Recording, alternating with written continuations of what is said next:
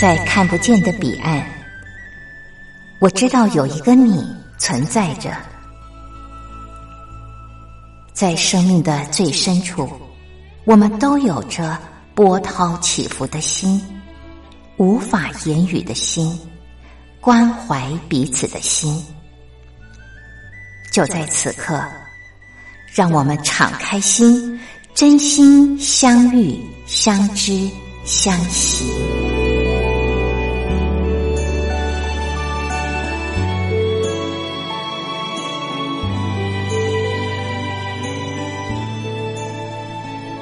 真心相遇，于红制作主持。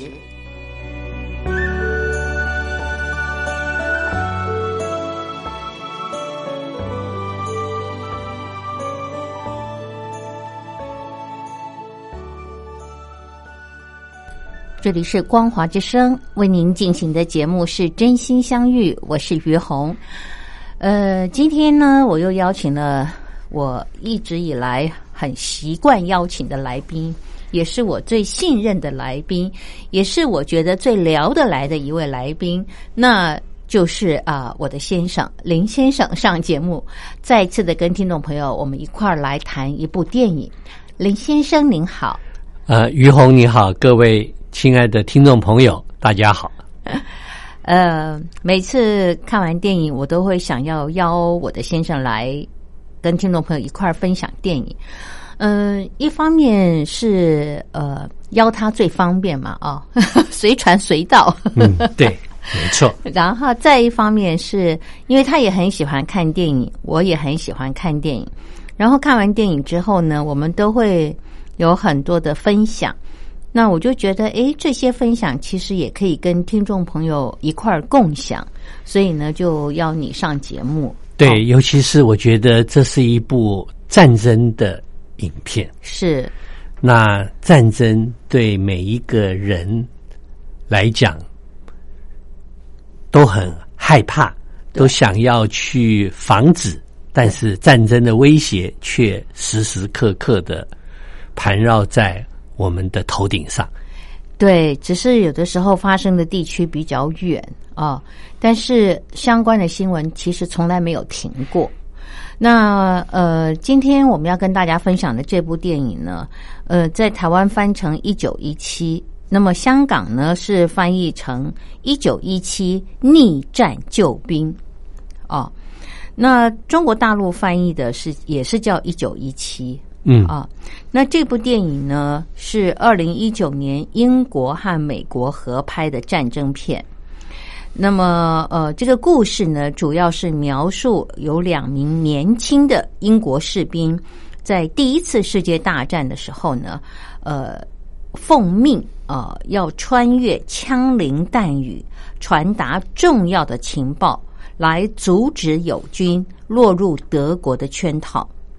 其实这是一部非常非常简单的电影，它没有太复杂的剧情。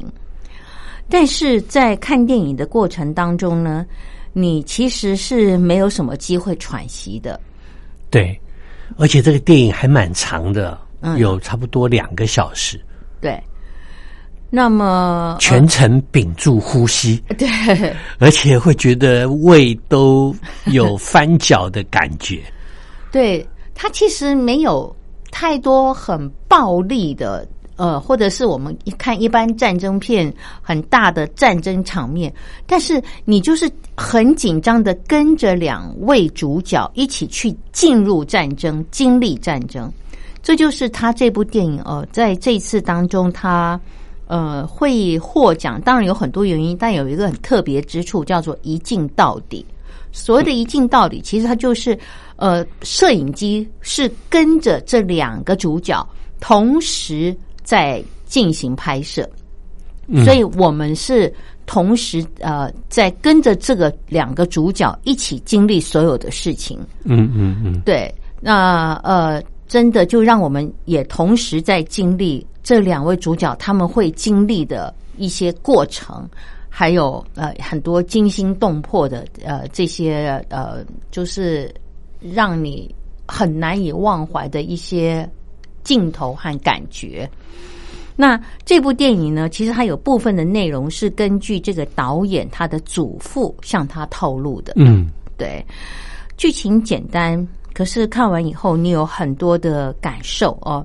那这部电影呢，它在第七十七届的金球奖上面获得了多项提名，呃，它最后获得了最佳戏剧类影片和最佳导演。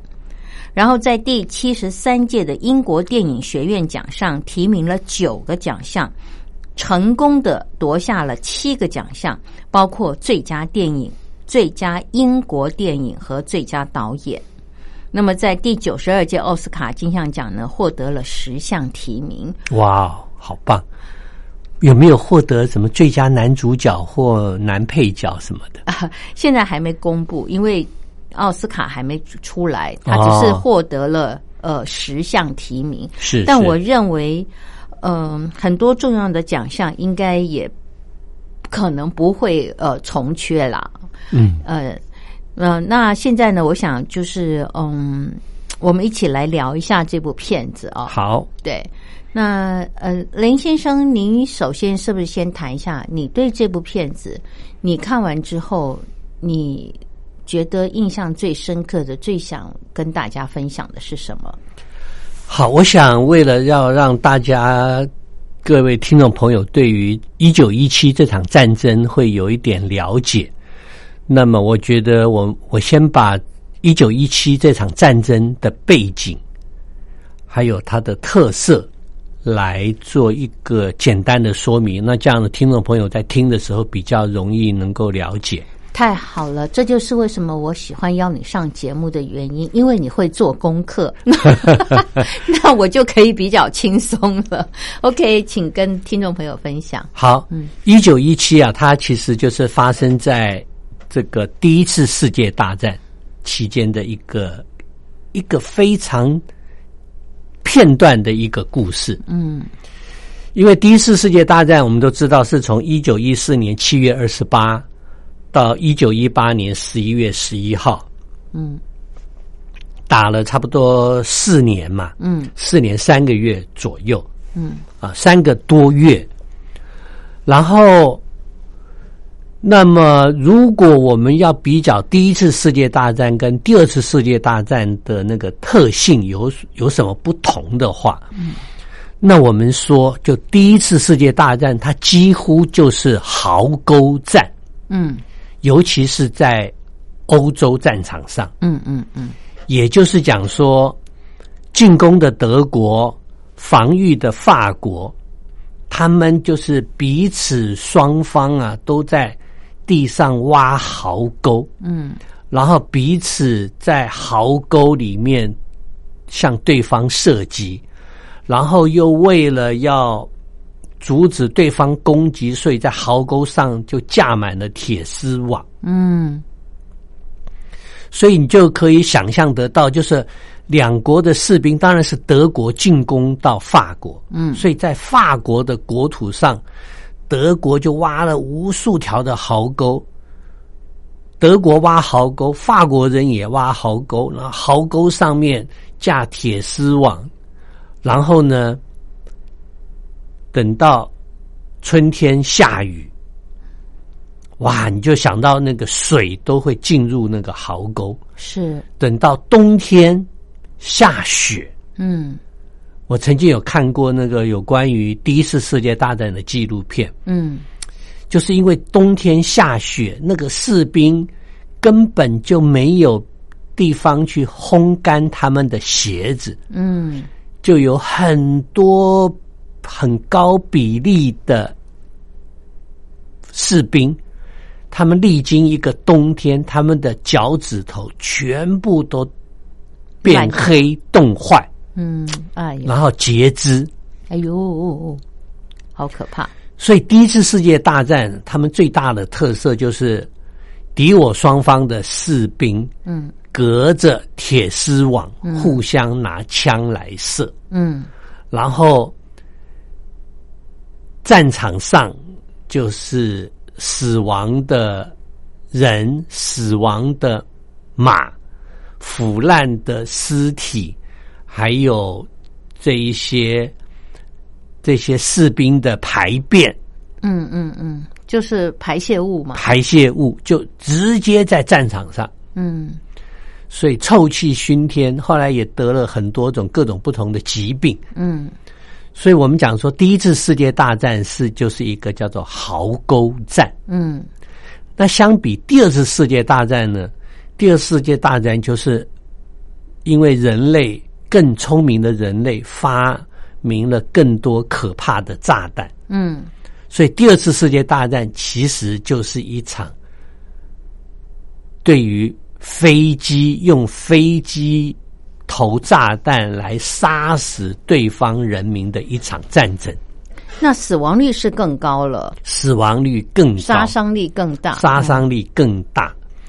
所以在第一次世界大战，因为是叫做犬牙交错嘛，因为你可以想想看，就是今天你攻下我的壕沟，明天我攻下你的壕沟，嗯。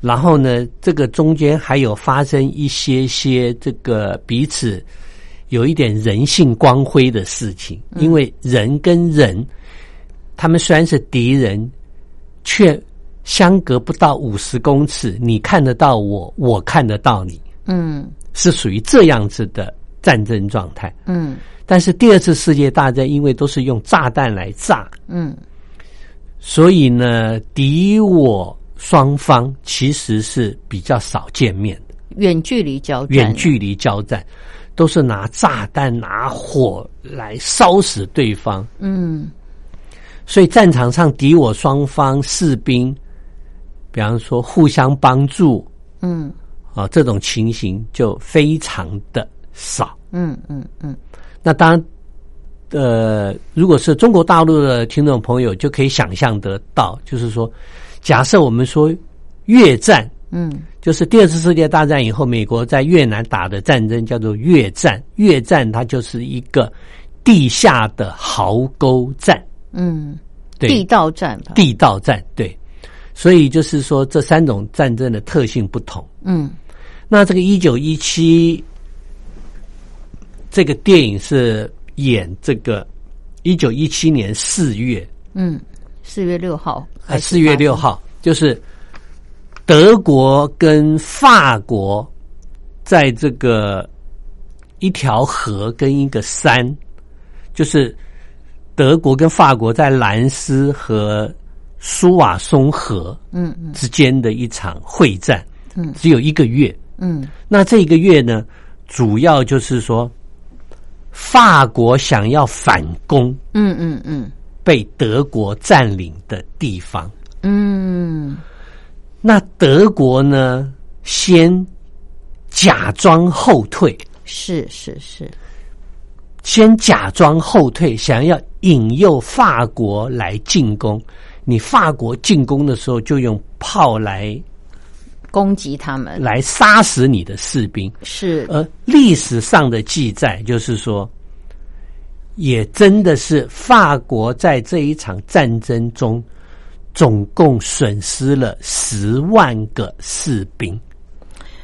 啊都没有办法把德国人打败。是对，所以这是一场非常惨烈的士兵。当然，整个电影里面他都用英文呐、嗯其实我认为，他们最后进攻的部队应该是法要讲法语，对但是他们还是讲英文。我想，我认为这可能跟呃，现在法文如果要推广到全世界，对，所以就用英文。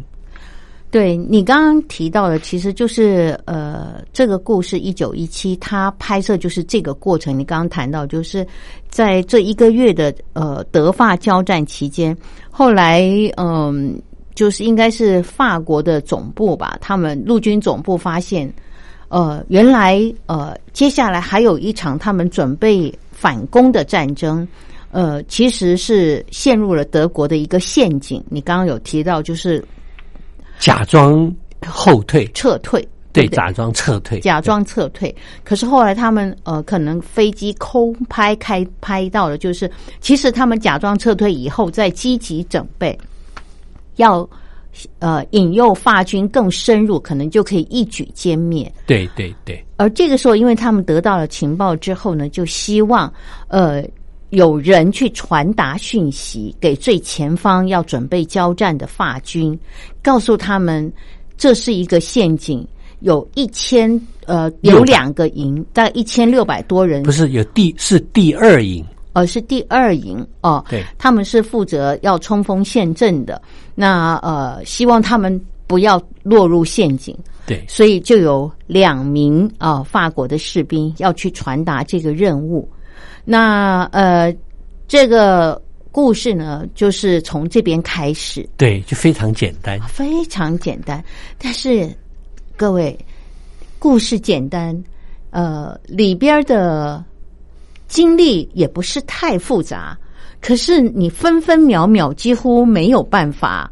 呃，这个很平静的、很置身事外的来看这部电影，你是完全投入其中。对，嗯，为什么呢？听众朋友，我们先休息一下，欣赏一首歌曲，歌曲之后再慢慢的聊。好。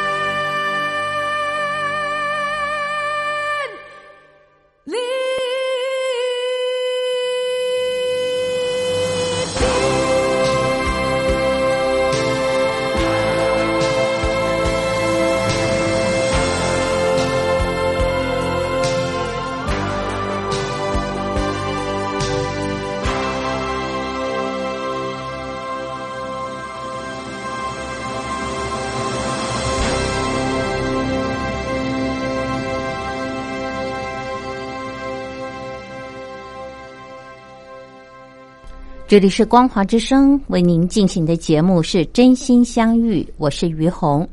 今天在节目当中，于红邀请了我的先生林先生上节目，一块儿来跟听众朋友分享《一九一七》这部电影。呃，我们看这部电影的时候，刚好是在呃武汉肺炎期间，我们两个呢是戴着口罩进电影院啊。呃，其实你说，呃，讲起来，武汉肺炎这也是一场疫情的战争。对，只是我们看的《一九一七》是呃第一次世界大战发生的战争。对，那么在呃这部电影你看了之后，你有哪些情节是让你最深的触动的？呃，我应该是这样讲。我觉得整个电影的过程呢、它其实都呈现出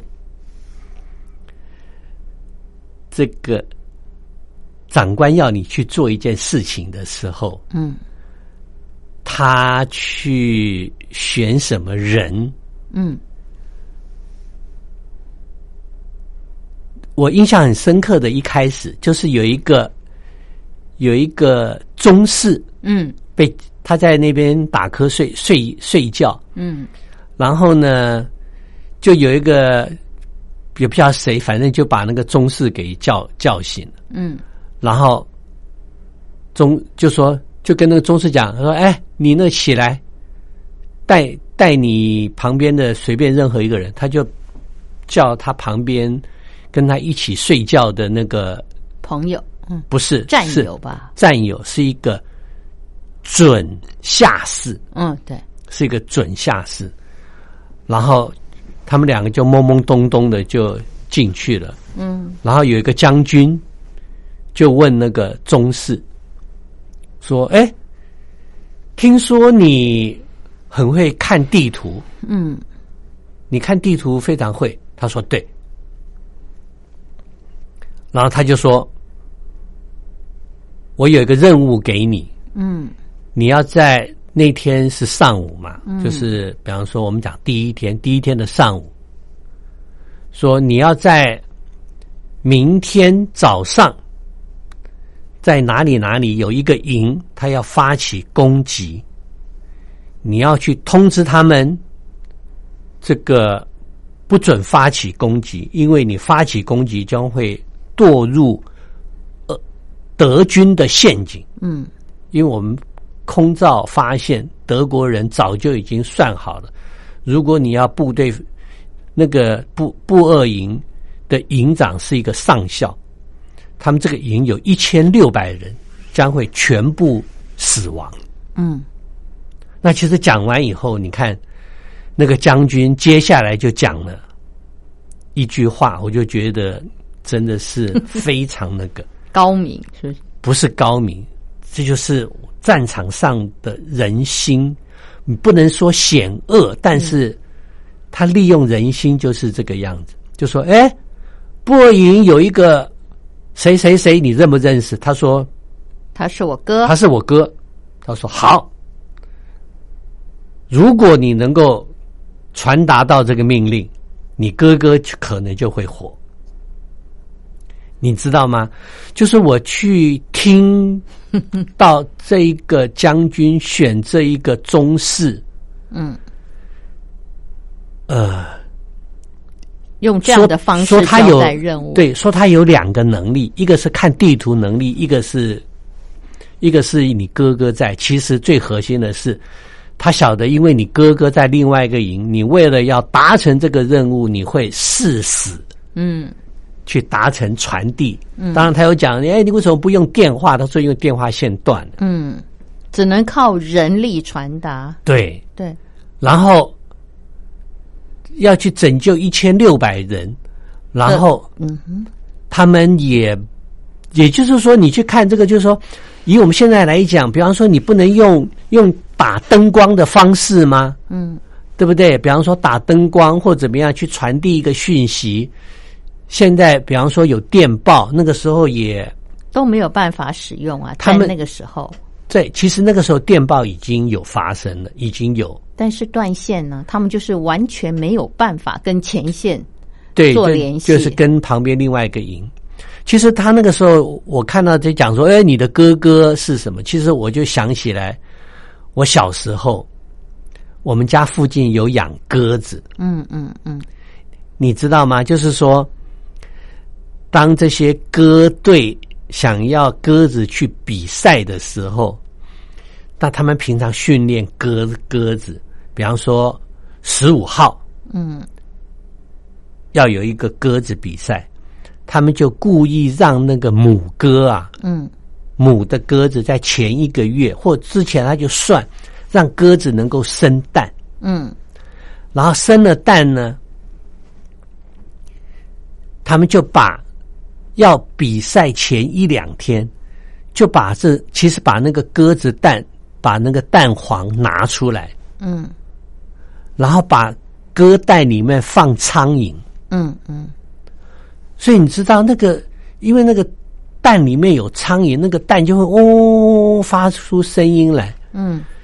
那要比赛的母鸽呢，就会想说：“哎呀，我的鸽子蛋里面的小鸽快要出来了。嗯”那那个鸽子就会拼命的往回飞，嗯然后来获取好的成绩。嗯那这个其实这个电影就是这样子，嗯就说：“哎，你如果不誓死达成任务，你的哥哥就可能会死，你们两兄弟就通通都会死。如果你跑的话，所以我觉得就是也不能讲说卑鄙了，但是 我一开始看到这个将军，最后讲说你的哥哥在那边什么当中尉啊，我一定你一定很希望你哥哥能够活。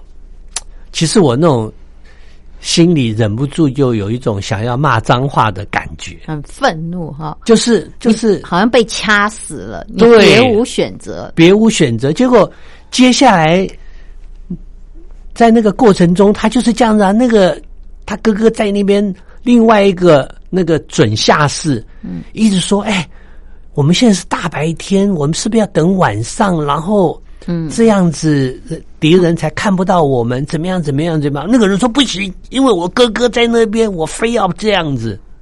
对他，他的弟弟就是救哥心切嘛，对，不对？救他的哥哥，心切。救哥心切，所以呃，他就是呃，一个脑子要往前冲，然后呢，另外一个呢，他就会比较冷静的思考，你会不会会太急急切了？是不是可以测想一想，可以对，怎么走？对对。嗯但这里面你也看到这份呃袍泽情谊的深重哦，虽然他嘴巴嘟嘟囔囔的这样子讲，可是他也知道，就是他今天跟呃这个呃他的这个身负重任的这个伙伴，嗯、他也不能就不管他，对。所以呃，当他们呃在路上有冲突，就是第一次这个呃男主角他呃他们在误入呃，应该是说他们进入了德军的一个这个过往待撤的撤退的营防线，啊。不是壕沟，哦壕沟，对。呃，非常现代化，然后整理的非常干净的壕沟。对，在这个对比法国的那个壕沟乱七八糟，就是说你看到他拍的那个德国人的壕沟，对又干净又整齐，哎。然后在那个壕沟那边呢，这个男主角第一次就陷入了他们的德军设掉一个陷阱啊，然后那个壕沟里面就炸了，就引动了那个炸药，然后炸了。然后他经历了这个惊吓，然后嗯，差点死掉以后，他真的觉得他自己是干什么来经历这一场战争？干干嘛要跟着旁边这个人一起来走这个任务啊？他就发了很多牢骚，就觉得他真的不应该做这件事，然后他们很蠢。结果呢，这个身负重任要去救哥哥的这个人就说：“那你可以回去啊，你就不要跟着我一起啊。”对你就看得到，就是说这里面的那份情谊，他嘴巴讲，可是他心里面怎么能够抛下他的这个袍泽呢？所以呢，他还是继续跟着他前进了，对对不对？对，所以我觉得，呃，我们看这个片，可以看出来，这个片子虽然是英国人跟美国人联合拍，但是他们对于德国人、德国军人是尊敬的。嗯因为他们并没有丑化德国人，嗯。把德国人的那一个壕沟，然后里面干净的程度，撤退的时候还留了食物。嗯。当然，德国人真的是很聪明，他们撤退，他们以为哇，发觉里面好多食物，结果后来他发觉，德国人虽然留了很多的食物，它里面还有讲一个笑话，嗯。因为那个碉堡里面还有老鼠嘛，嗯。然后那个这两个传令传令兵要去传达训练的传令兵就说：“你看，德国的碉堡，他们的老鼠都比我们的老鼠大，营养好，营养好。对，最后德国人是把很多的食物挂在高处，嗯。吸引老鼠来吃。嗯。然后老鼠吃了，然后再到地面一跑的时候，牵动地上的那一个导火索，嗯，把原来他放的炸弹引爆，对。然后整个碉堡就毁坏。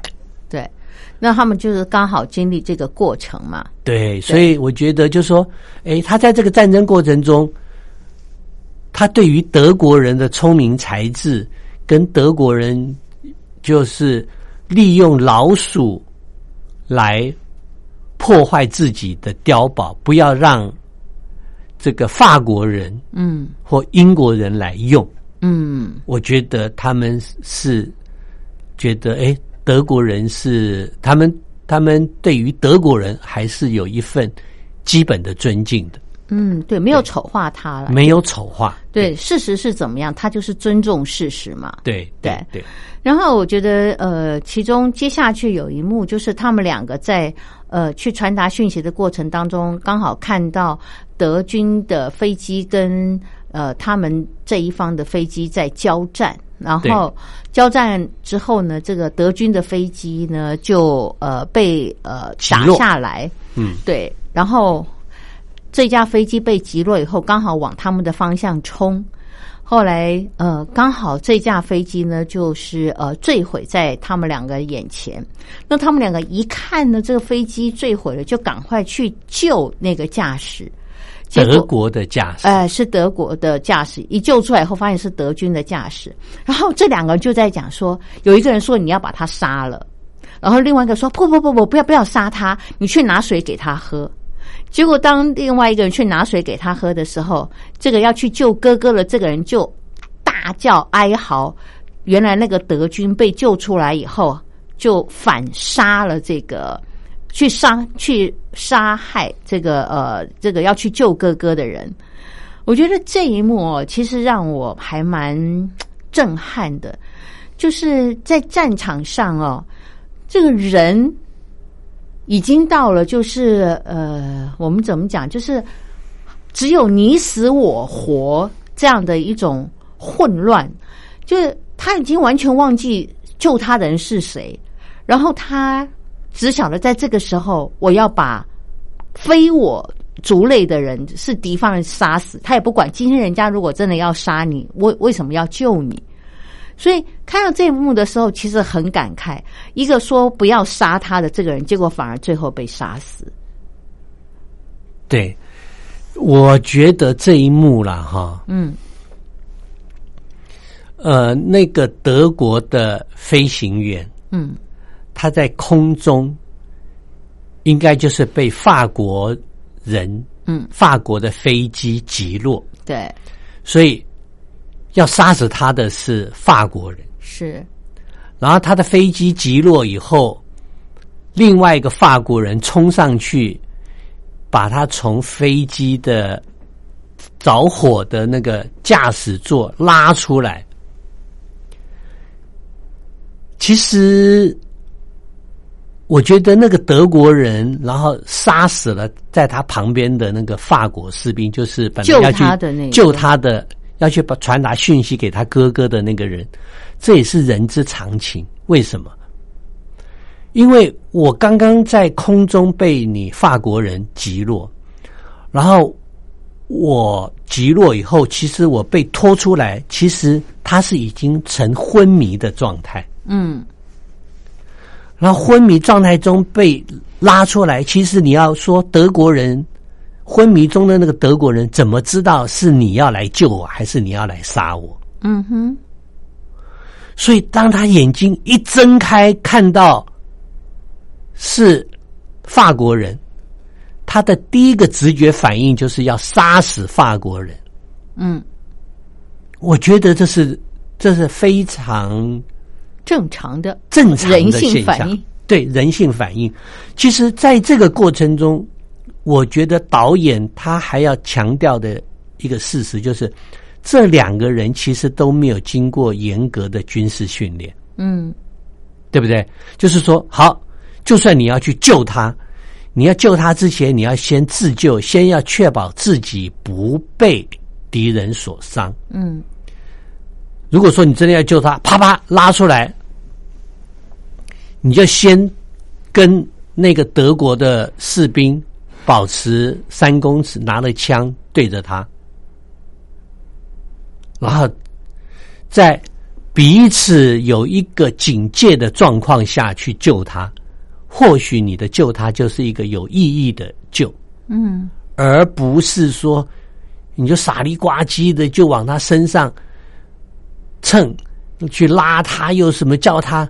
真的是在这种状况下，我在想，如果我是那个德国军人，说不定我在瞬间，如果我经过一个良好的军事训练，我的第一个直觉反应就是我要杀了你，嗯因为那个在真是太混乱的千钧一发之中，人要自救，我认为是一个反应。嗯，你的分析，呃，我觉得就是呃，它是一个合理的判断。那这里面呢，其实我觉得导演最厉害的就是利用这几秒钟，马上显示出了战争最残酷、最没有人性的一面，就是你为了自保，你绝对先杀人。对，然后这里面呢，最良善的那一面就是战争中也有人善良到这种程度，那就是他的本质嘛。对，他觉得你现在落难了，我为什么要在你落难的时候杀死你呢？然后他就觉得他想去救他，他的想法是，你看他的朋友说把他杀了，他说不要，嗯，他说救他，然后是那个德军说我要喝水，所以他的同伴才去呃找水，然后就在这个空档当中，他的这个另外一个想救他的人反而被杀死，就是我觉得。导演太厉害，在这两三秒当中，马上显示出了人性最残酷、最丑陋的一面，但是也显示出了人性最良善的一面，就在这两三秒钟。对，我觉得真的是这样。然后我觉得就是说，他在这边的过程中啊，其实我在那一幕我就看到说，德国人在撤退的时候啊，嗯。如果按照我们中国有一句成语叫做“坚壁清野嗯嗯”，德国人撤退时候就他把所有的树都砍了，嗯。把原来他们占领的的那一块地方那个民宅也全部都破坏了，嗯然后把他们原来养的牛也全部都杀了。是的，其实那个时候我有想到，嗯。我们在八年对日抗战的时候，有有两个地方，蒋中正所，因为蒋中正当时是国民革命军的支付，嗯。国民革命军的统帅。嗯。哦。呃，我我记得有一次我去湖南长沙，嗯嗯嗯。因为那时候因为有一个长沙会战嘛，嗯。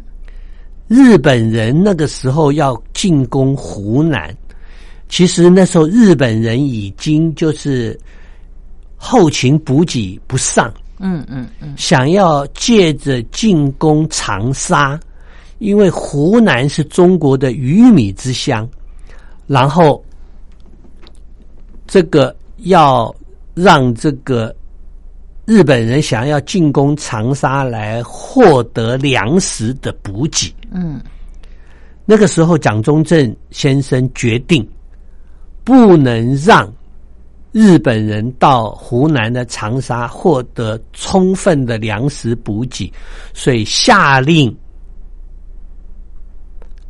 火烧长沙城，嗯嗯嗯死了很多人，然后也坚壁清野，嗯也让日本人的后勤补给又受到一次重大的打击。嗯所以你说战争残不残酷？战争就是非常的残酷，是的，就是为了获胜为了获胜。不择手段。对呀、像我们中国人常讲说“因粮于敌”嘛，就是你自己没有办法带这么多的粮食，你要从敌人的身上获得粮食。嗯那你要敌人不从你战败的地方获得粮食，你就先把你的粮食给烧了。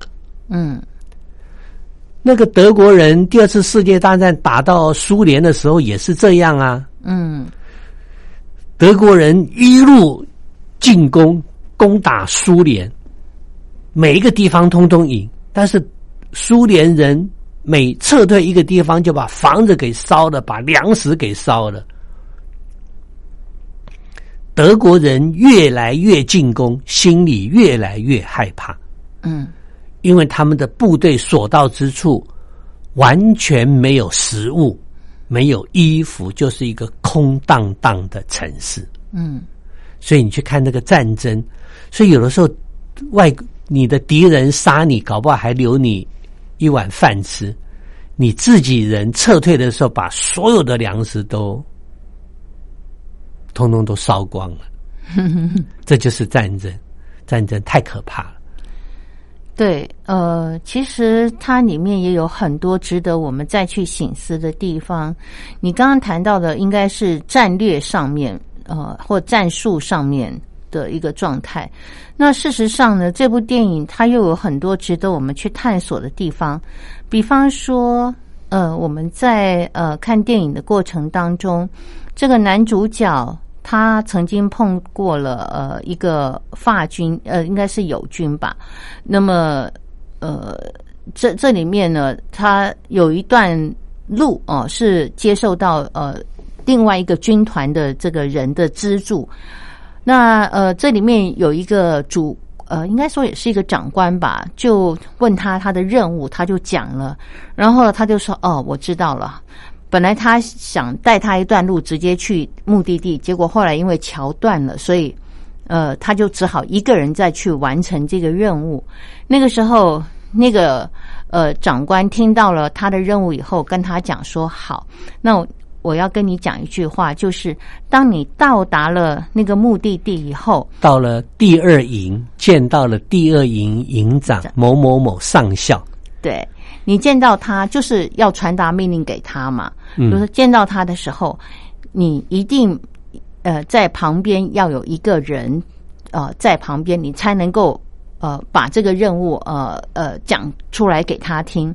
他说你一定要记住，嗯、并不是每一个呃，对好像有很多的意思，好像是说很多的呃指挥官他是好战的。对，他有讲他这句话提醒他，很多的指挥官是好战的。当时这个兵听的时候，其实他一头雾水，因为大家都觉得战争是不得不才去发动的，这么残酷，要死伤这么多人，可是居然有人是好战的。对，那那里面的好战，其实才是造成很多伤亡事故的一个很大的一个因素。对，就像刚刚你在一开始的时候提到，就是这个法国的将领，他打了半年，死了十十万人。对，那最后是因为他们士兵起哄，觉得你这样的决策是太离谱了，所以他才被撤换。所以，嗯，这部电影里面它后面有很多很精彩的部分，谈到了就是这个地方。对，那今天因为节目时间的关系呢，我们就先跟听众朋友聊到这儿。我们把这么精彩的部分放到下一集来跟听众朋友谈好吗？好好，今天谢谢林先生上节目，好也非常谢谢各位听众朋友听我的分享。谢谢，好，我们下礼拜同一时间空中再会，拜拜，拜拜。